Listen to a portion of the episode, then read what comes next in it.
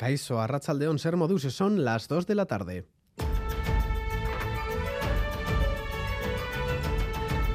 Crónica de Euskadi con Lier Puente. Hospitale barrengoa intensio nahiko tensioa dago. Kumatzen dugu gauza gaizki daudela. Direktora eta gerentea eta cesatzea eta ez dakit, zeo zer ez du funtzionatzen, o pixka da harrituta gaude. Konsejerak ez digu erantzun nahi, nik pentsatzen dut azalpena hemen behar duela. Herritarrei eta langilei bebai. Desconcierto y preocupación entre los trabajadores y pacientes de la OSI de Donostialdea, tras los ceses de dos cargos directivos del hospital y la dimisión de otros dos, y todo apunta a que habrá más abandonos. Según eh, era personal de confianza, las situaciones y las necesidades cambian cuando se pierde la confianza. Tras esta polémica, el secretario general de, Amit, de ELA, Lacunza, ha acusado esta mañana en Crónica de Euskadi fin de semana al gobierno vasco de no apostar por Osakideza y considera muy evidente el descontrol. Y en vez de cambiar y en vez de, sobre todo, escuchar y reorientar lo que se hace hoy con Osakideza, lo que se opta es por la vía más autoritaria y en este caso se opta por, por destituir. ¿no? Pero nosotros creemos que el, gobierno vasco debería tomarse en serio a, a y sobre todo debería aumentar la, inversión en Osakideza, cosa que hoy no hace. Durante el primer mes de la guerra civil murieron 161 gudaris y milicianos, 141 en Guipúzcoa. Uno de ellos fue Miquel Alberdi, cuyos restos ha recibido este domingo su familia en el cementerio de Tolosa de manos del gobierno vasco, que mantiene su compromiso de recuperar los de aquellos que aún no se han localizado. Beatriz Artolazábal. La guerra tuvo responsables y tuvo víctimas. Derecho a la verdad que ha de poner en valor la lucha de gudaris y milicianos desde los primeros días del alzamiento. En Navarra, el parlamentario foral Javier García ha sido elegido presidente del PP de Navarra con el 97% de los votos, a la espera de saber si habrá una nueva coalición de Navarra Suma junto a UPN y Ciudadanos. Me preocupa porque Sánchez ha convertido a Bildu el interlocutor del gobierno de Navarra. Esto es una desfachatez. No podemos permitir que Bildu hable por todos los navarros. No podemos permitirlo. Y la OPEP evalúa hoy si reajusta su oferta del crudo. Horas antes del comienzo de la reunión, Rusia ha decidido dejar de suministrar petróleo a la Unión Europea tras el tope europeo al precio del barril ruso a 60 dólares, un tope que para el presidente ucraniano Volodymyr Zelensky es insuficiente. E Irán ha anunciado la disolución de la llamada Policía de la Moral, implicada en la muerte bajo custodia de la joven Masa Amini el 16 de septiembre, detonante de las mayores protestas de la historia reciente del país. El presidente iraní, Ebrahim Raisi, afirma que los métodos para implementar la Constitución pueden ser flexibles.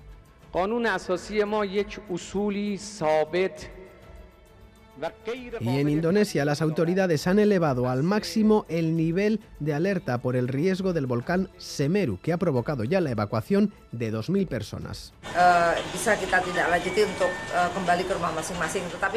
Cuando sea seguro podremos pedirles que regresen a sus hogares. Por ahora deben mantenerse en los refugios, decía la jefa adjunta del distrito de Lumham. En Japón habían llegado incluso a alertar de un posible tsunami que después han descartado. Y en casa, la preocupación ha estado en las carreteras por las heladas que hemos sufrido estas últimas horas, pero el sol está permitiendo que suban los mercurios. Previsión de Euskalmet de la mano de Mayaleniza, Arrachaldeón. Arrachaldeón, la tarde será soleada. En la mitad norte predomina el cielo azul y por la tarde se mantendrá igual. En Navarra y en el sur de Álava todavía hay bastantes nubes, pero durante las próximas horas irán a menos y por la tarde el ambiente será más claro, aunque las temperaturas no subirán mucho más y la tarde también será fresca. Y luego por la noche se pueden dar algunas heladas en el interior, sobre todo en Álava y en Navarra. Pero en resumen, la tarde será agradable. Mañana se mantiene el ambiente claro. Por la mañana pueden aparecer nieblas en el sur y en el Valle del Ebro pueden ser persistentes, pero en el resto se impondrán los claros. Luego por la tarde irán entrando más nubes desde el sur. Soplará el viento del sureste y ayudará a que suban las máximas, sobre todo en la vertiente cantábrica. Aún así, a primeras horas las temperaturas seguirán siendo frías y en algunas zonas de Álava y Navarra se pueden producir heladas. Pero en general, mañana el día será tranquilo y un poco más templado. En las carreteras, precaución en la AP68 en Bilbao, sentido Gasteiz. Hay un turismo accidentado en la calzada, no hay heridos y no está causando muchas retenciones. Y de repasar la información deportiva se encarga nuestro compañero John Zubieta, Arrachaldeón. Hola, Rachaldeón. En fútbol femenino, tras la jornada ciega de ayer para los equipos vascos, el Alavés Gloriosas ha extraído un empate a dos en su visita al Sporting de Huelva. Por lo que se refiere a la segunda división, el Eibar recibe al Huesca en Ipurúa con la necesidad de ganar y volver a los puestos de promoción. En pelota, hoy se vive una nueva jornada del Mano Parejas con el duelo entre Urrutico Echea Albisu y Lasso e Imaz. Ayer Peña y Mayez Furrena hicieron buenos los pronósticos y ganaron 22-10 a Jaca y Aranguren. En el Mundial de Qatar, hoy se miden Francia y Polonia por una parte e Inglaterra y Senegal por otra, en busca de un puesto para los cuartos de final.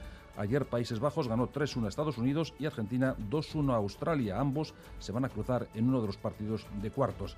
Y en baloncesto, un resultado de última hora, lo Guernica 81, Tenerife Clarino 64 y también recordamos que el Vasconia recibe esta tarde al UCAN Murcia en el Fernando Huelsa, beneficiado por la derrota del Gran Canaria en Bilbao. Reciban un saludo de los compañeros y compañeras de redacción que hacen posible este informativo. También de Maitán Bujedo, Joseba Urruela y Paula Asensio desde la parte técnica. Son las 2 y 6 minutos. Comenzamos.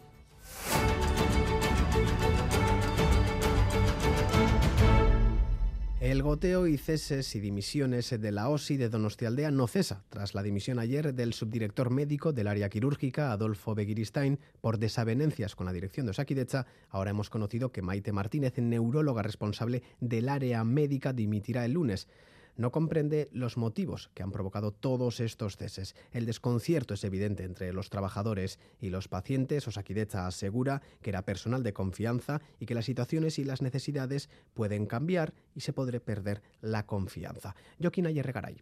Continúa la crisis surgida en Osakidecha tras el cese a la gerente y a la directora médica de Osi Donostialdea a la dimisión del subdirector médico del área de cirugía, Adolfo Begiristain, por discrepancias con la dirección de Osakidecha, se suma la dimisión de Maite Martínez, subdirectora médica del centro, que según ha podido saber Euskadi Ratia, presentará mañana su renuncia. Esta situación de incertidumbre genera preocupación entre el personal del Hospital Donostia. Arazo bat sortzen bada, e, ez dakagu gerenterik, ez dakagu direktor mediko. Hospitale barrengoa intensio nahiko tensioa dago. Sumatzen dugu dala gertatzen nahi denan barru gertakari bat gehiago. Atxetik mm, badago gauza handi bat, e, baina konsejerak ez, ez du oraindik azalpenik eman azalpen bat, guztioi, e, eta todos los ciudadanos. Gu ere gaude gunero notizi behira, ber zerbait gehiago badakigun. Esta mañana en el programa Osasun Echea, Félix Tubía, médico y responsable del servicio UCI del Hospital Donostia, ha anunciado una declaración conjunta de las y los profesionales del centro hospitalario.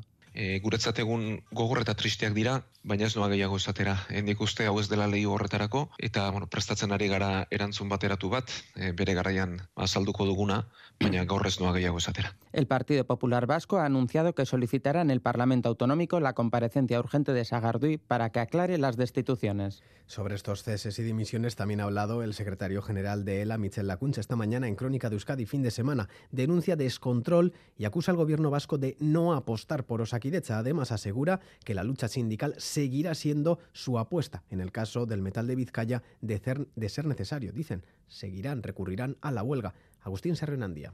La Cuncha acusa al gobierno vasco de no apostar por Osakidecha, donde está reduciendo las inversiones. Se ha creado una situación de desatención y de deterioro, dice, que se evidencia ahora con los ceses y dimisiones de profesionales, a los que no se escucha.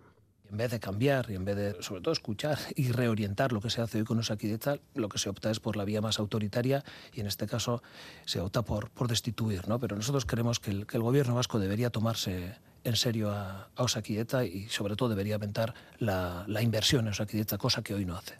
Respecto a la huelga del metal de Vizcaya, la CUNCHA reprocha a LAB, Comisiones Obreras y UGT no querer comprometerse con unos mínimos para que los trabajadores sepan por lo que luchan, mandando así un mensaje claro a la patronal. Lo que une también en este caso a la UGT y comisiones es mandar un mensaje a la patronal para decir que aquí hay eh, sindicatos que están eh, dispuestos a firmar más, más barato que lo que, que lo que lo haría ELA. ¿no? En cuanto a la recientemente aprobada ley del empleo público, denuncia que abre la puerta a las privatizaciones y que no respeta el Estatuto de Guernica, ante lo que él la pone sobre la mesa varias exigencias.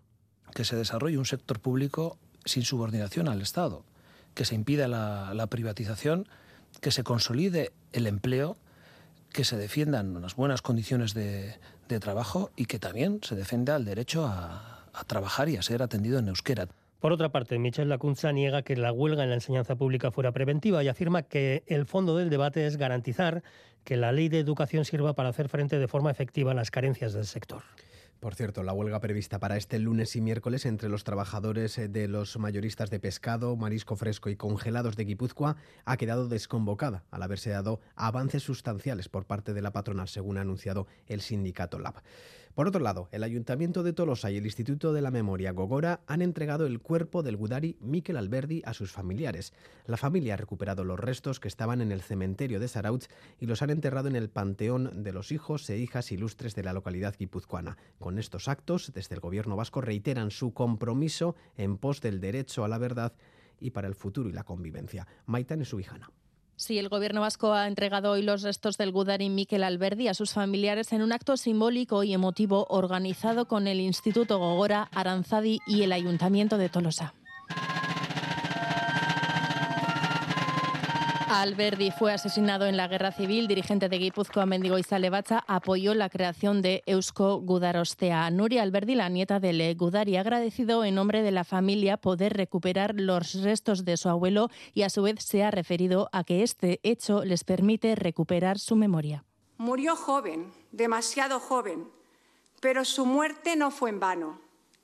Le mataron, pero no perdió la vida porque su memoria sigue entre los que estamos aquí.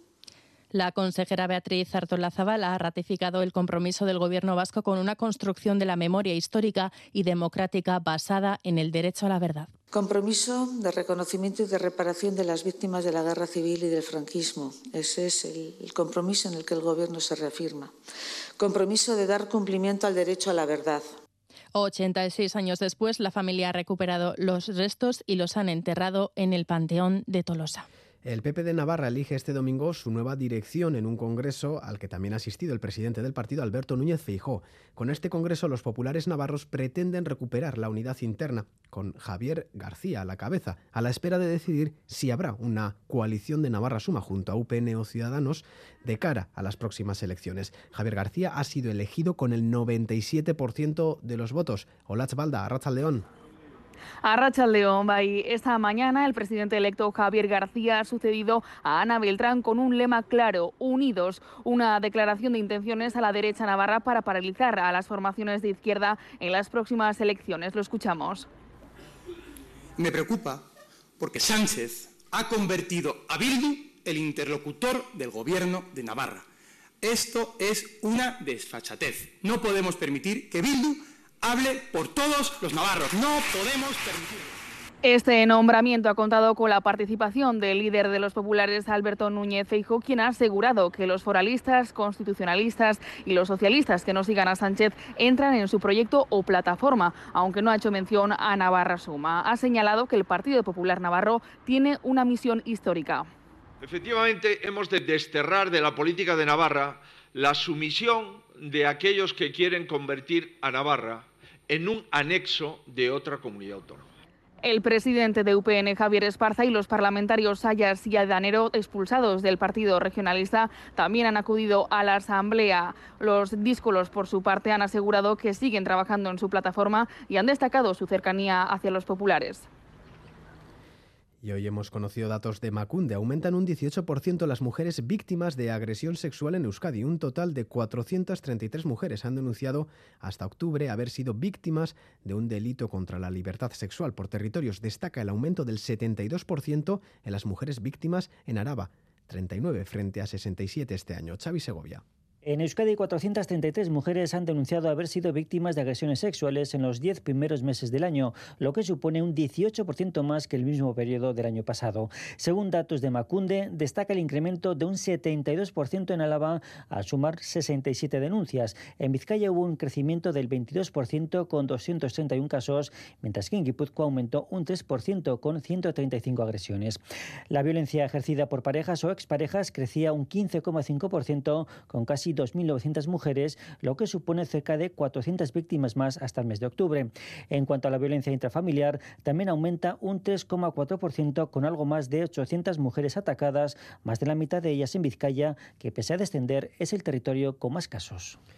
Y el Consejo General del Poder Judicial cumple este domingo cuatro años en funciones con un presidente suplente, dos sillas vacías y 18 vocales resignados. Todo ello tras el enésimo fracaso de las negociaciones entre PSOE y PP a las puertas del año electoral. Y nada hace indicar que la situación vaya a cambiar pronto. Madrid y Sarobaza.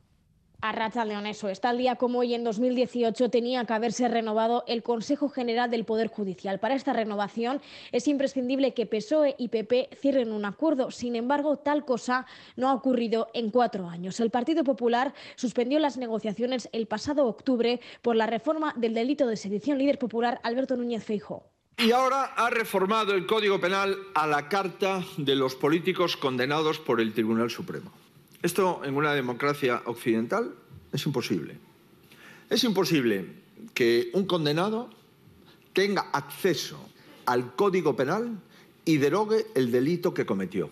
Sin embargo, la sedición es la enésima excusa para los socialistas que creen que los populares se niegan a renovar el Consejo para no perder su mayoría. Portavoz socialista en el Senado, Eva Granados. Señor Feijóo tiene que cumplir la Constitución, el partido principal de la oposición que está actuando de manera antisistema. Es un partido anticonstitucional desde octubre no ha habido más contactos entre PP y PSOE y con las elecciones a la vuelta de la esquina parece que un acercamiento se presenta complicado. Así las cosas, la situación del Poder Judicial es crítica. A consecuencia del bloqueo, el Consejo tiene sus funciones limitadas. No ha podido nombrar a 70 jueces, 20 en el Tribunal Supremo. La otra vertiente de todo este escollo es el Tribunal Constitucional, que también está pendiente de renovación. El Gobierno ha nombrado esta semana los dos vocales que le corresponden. El CGPJ lo hará este diciembre, pero la propuesta de Moncloa no ha estado libre de polémica y es que Juan Carlos Campo es exministro de Justicia y Laura Díez formaba parte del Ministerio de Presidencia del Ejecutivo de Sánchez, por lo que la idoneidad de ambos se ha puesto en entredicho. La OPEP, liderada por Arabia Saudí y Rusia, evalúa hoy si reajusta su oferta de crudo en medio de una gran incertidumbre sobre el impacto que tendrá el embargo europeo al crudo ruso y la evolución de la demanda energética de China. Horas antes del comienzo de la reunión conocíamos la decisión de Rusia de dejar de suministrar petróleo a la Unión Europea este mismo año tras topar Europa el precio del barril ruso a 60 dólares. Un tope que para el presidente ucraniano Volodymyr Zelensky es insuficiente. Eder Carrero, Arrachaldeón. Arrachaldeón, sí, pues los 23 países que conforman esa alianza OPEP Plus, gracias al respaldo de sus ministros, han decidido mantener el recorte en la producción de petróleo. Una reunión telemática en la que la alianza dice se ha ceñido a los objetivos propios de su producción, donde, como decimos, no habrá cambios por el momento. Durante las últimas semanas, los petroprecios se encuentran bajo presión debido a la debilidad de la economía y es que la reunión celebrada el pasado mes de octubre concluyó con el recorte del bombeo en 2 millones de barriles diarios, es decir, un 2% de la demanda en el mundo. Ahora son 41 millones los barriles que se producen a diario. Esto provocó el alza de los petroprecios y Washington se mostró enfadada con la medida. Sin embargo, ya se ha evidenciado un descenso debido a las altas tasas de interés y la ralentización del crecimiento de la economía china. El presidente ucraniano Volodymyr Zelensky propone topar en 30 dólares por barril en lugar de 60, lo que evitaría ingresos de cientos de miles de millones de dólares del Kremlin, asegura. A pesar de que las medidas propiciaran una bajada de precios, expertos avisan podría suponer una escasez de combustible en Europa. El embajador ruso en Viena, Mikhail Ulyanov, ya ha anunciado que no suministrará petróleo a los países que apoyen el tope impuesto por la Unión Europea. Y en cuanto al descenso de los petroprecios, ya recupera niveles de febrero previos a la invasión rusa. Y tras semanas de protestas, Irán ha suprimido la policía de la moral, la fuerza que vigila la vestimenta de las personas y detenía sobre todo a las mujeres que no se cubrían de acuerdo con los códigos dictados por el sistema de la República Islámica. Ahora el Poder Judicial continuará con la supervisión del comportamiento de la sociedad. Eso sí, el régimen recuerda que la vestimenta de las mujeres sigue siendo muy importante, sobre todo en las ciudades santas. Nerea Inchausti. Ante la oleada de protestas de la ciudadanía iraní, las autoridades han suprimido la policía de la moral. Montazeri dice que nada tiene que ver la policía de la moral con el Poder Judicial. No obstante, explicó que el Poder Judicial continuará con la supervisión de comportamiento a nivel comunitario. Afirma que el yihad es en el país una de las principales preocupaciones del Poder Judicial, aunque recurrir a él sería el último recurso. Según algunos analistas, las protestas habrían provocado la eliminación de la policía de la moral. Y es que el caso de Masha Amini ha tenido eco mundial y también en el Mundial de Qatar que se está jugando estos días por la alta vinculación de la política en el fútbol. Frente a la vulneración de derechos del Estado, las protestas de las personas o conocidos de Irán han llegado hasta los estadios. Nasser Alduna, periodista deportivo en Hágase la Luz. El gesto más llamativo al respecto, que tuvo mucho eco, por cierto, fue la renuncia a cantar el himno nacional iraní eh, por parte de los futbolistas de la selección en los prolegómenos de su estreno mundialista eh, ante Inglaterra. Se habló del impacto que aquello produjo en las autoridades iraníes, porque aquel gesto se interpretó como, un signo de apoyo al movimiento social eh, que se generó tras la muerte de, de Masha Amini. La noticia ha producido revuelo, pero muchos desconfían y alertan de que la vestimenta de las mujeres seguirá siendo controlada. Y el presidente de Colombia, Gustavo Petro, ha anunciado que ha cerrado el primer acuerdo con el Ejército de Liberación Nacional en el marco de las negociaciones de Caracas. La población indígena en Verás, que fueron desplazadas por este grupo, podrán regresar a sus resguardos. Sin embargo, ha apuntado que es un primer pacto que hay que extender al resto de la población. Que se permite el regreso de las poblaciones desplazadas por esa organización de territorios indígenas en Veras a sus resguardos con garantía de no repetición y de retorno. Hace tres años, Naciones Unidas se designaba el 4 de diciembre como el Día Internacional de los Bancos. Lo hacía para reconocer la contribución de los sistemas bancarios a la mejora del nivel de vida y también en reconocimiento al importante potencial de estas entidades a la hora de financiar el desarrollo sostenible. Pero al margen de este reconocimiento, las prácticas del día a día de los bancos suscitan numerosas quejas por parte de sus clientes que critican las injusticias y abusos cometidos. Muchas de esas quejas llegan a ADICAE, la Asociación de Impositores y Usuarios de Bancos, Cajas y Seguros. Óscar González, portavoz de ADICAE en Euskadi, León. Esta semana, el martes, el gobierno de Pedro Sánchez dio su visto bueno al Código de Buenas Prácticas Bancarias que actualiza el Código de 2012 y con el que se pretende aliviar la carga hipotecaria de familias vulnerables que han visto aumentar las cuotas mensuales por la subida de los tipos de interés. Ustedes desde ADICAE critican que el acuerdo solo se haya cerrado entre el gobierno y la banca y advierten que esas familias que analicen bien la letra pequeña porque lo que puede ser bueno a corto plazo puede que no lo sea tanto a largo plazo. Sí, efectivamente. Bueno, en primer lugar, sí, desde AICAE hemos expresado eh, que lamentamos que en este acuerdo pues se haya privado a los consumidores ¿no? de haber sido también eh, actores partícipes ¿no? en dicho acuerdo, ya que simplemente pues se ha contado con la banca para consensuar un paquete de medidas que, bueno, en principio eh, pues es bastante mejorable. Muchas quejas eh, de las que reciben como asociación tienen que ver con el protocolo bancario y es que la banca eh, sigue sin tener en cuenta a los más mayores y sus menores conocimientos digitales. Hay zonas rurales sin oficina, incluso sin cajero automático. Hay cada vez menos personal para atenderles. ¿Qué se puede hacer en estos casos? Sí, bueno, el protocolo bancario que se firmó con, con un acuerdo también entre patronal y el, y el gobierno incluía una serie de medidas, como era ofertar eh, por parte de las entidades financieras programas de formación financiera y digital, eh, en el que estamos viendo desde la asociación que se está ofreciendo muy poco, muchos muy pocos muy pocos consumidores eh, están siendo informados de estas actividades y además no se incluye formación en relación a sus derechos como consumidor o a las formas posibles de, reclamar, que es algo que desde ICAE pues eh, denunciamos, ¿no? que no solamente que nos formen como consumidores para contratar, sino que también eh, se nos informe eh, sobre nuestros derechos y las formas que hay para, reclamar a la entidad financiera. Otra, por ejemplo, otra otra de las de, las medidas que, nos han que indicaba el, protocolo bancario es eh, destinada a la prevención del fraude, que se amplíe el horario de, caja de 9 a 2 para, para todas las personas.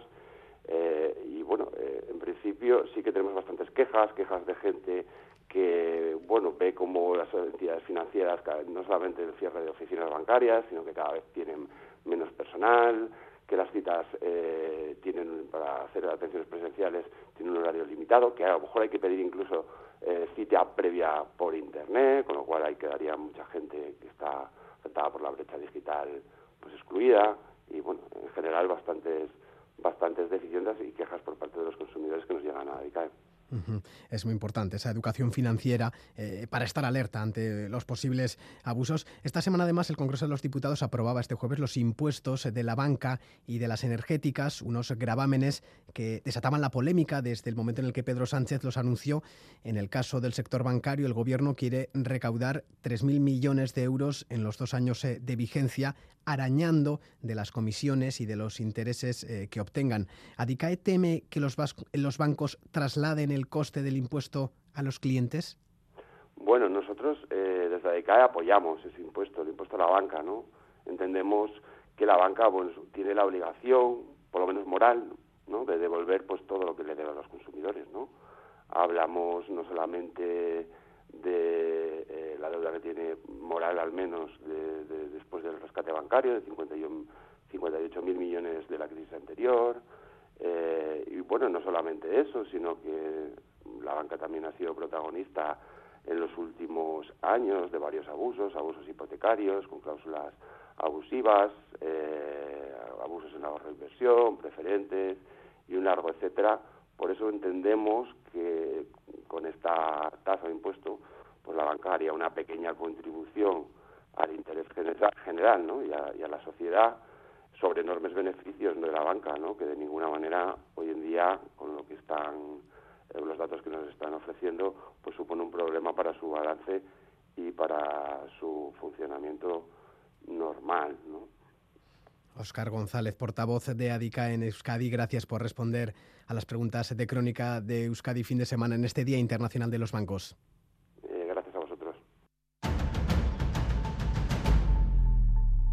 En política del Estado francés tenemos que prestar atención a los ecologistas. El Partido de los Verdes elegirá la semana que viene a su nueva secretaria general y una de las candidatas es de Bayona, la abogada Sophie Boussier. Ha quedado segunda en la primera vuelta de las elecciones internas y ahora mira a la siguiente, a la siguiente vuelta. Hitor Sagarzazu. En la primera vuelta, la bayonarra Sophie Boussier ha conseguido el 18% de los votos, con la lista Primavera Ecologista. Un buen resultado, según dice. Por ahora ha quedado segunda, pero a bastante distancia de la dirección actual, porque la favorita Maginton Delie ha recolectado el 46% de estas primarias. Ahora bien, la posición de Boussier puede ser decisiva, porque en el Congreso del sábado que viene hay que conseguir el 60% de los votos para liderar el partido V. Por ello, Boussier se muestra abierta a dialogar. Nous allons discuter avec tout le monde pour voir ce qu'on peut faire. Nous, nous avons un mandat, c'est de refonder euh, enfin le parti. Habla de la necesidad de refundar el partido, de escuchar las preocupaciones de los ciudadanos, para convertirse en el gran partido de la ecología política. Ahora habrá que ver si las dos candidatas llegan a un acuerdo. Aunque tengan opiniones distintas, sí que comparten algo. No querrían que su partido integre la nueva coalición de izquierdas NUPES para las elecciones europeas. Faltan pocos días para que arranque la Soca de Durango, pero no es la única cita de libros centrada en libros y discos. En Iparralde este domingo han organizado por primera vez en Urruña el Salón del Libro y del Disco Loral di Berri. Han puesto el foco en el euskera y en las creaciones de los artistas locales, Aitor. Le han llamado Loraldiberri a la feria porque Antón Abadía organizó en Urruña los primeros Juegos Florales y como en aquel entonces quieren darle un impulso a la euskera y a la cultura vasca. Así lo explica el organizador Gerard Urrutia. Irakusteko hemen Urruñan gure plazan erdi erdian euskara bizi dela eta orduan euskarari esker elkartzen garela izan ipar edo egoaldekoak berdin da. Bat egiten dugu eta bat hori da euskara. En la plaza de la localidad varios puestos llenos de creaciones en euskera o sobre Euskal Herria, además de las principales editoriales también han estado las más pequeñas. Libe Goñi, por ejemplo, habla de su libro Date tres minutos para ti. Gogotin ez da pozik nago, nire liburua erakusteko. Minak baldin baduzute, hotzan egua delarik, iru minutos eman zuen buruari, astindu zuen buruak. Las asociaciones organizadoras Urrunaga y Bertioli también han recibido el apoyo del ayuntamiento. El alcalde Felipe Aramendi dice con una sonrisa que quieren llegar al nivel de Durango. Nok daki hemendi urte bat zuen buruan, Urruñako azoka ez den izanen nunbait aintzinekoa, eh, eta nunbait emanen Se nota la fuerza, por tanto, para seguir con este Salón Loral de Iberri durante los próximos años. Terminamos aquí, ya lo saben, la información continúa cada hora. Es que ricasco suena retagatik, ondo izan.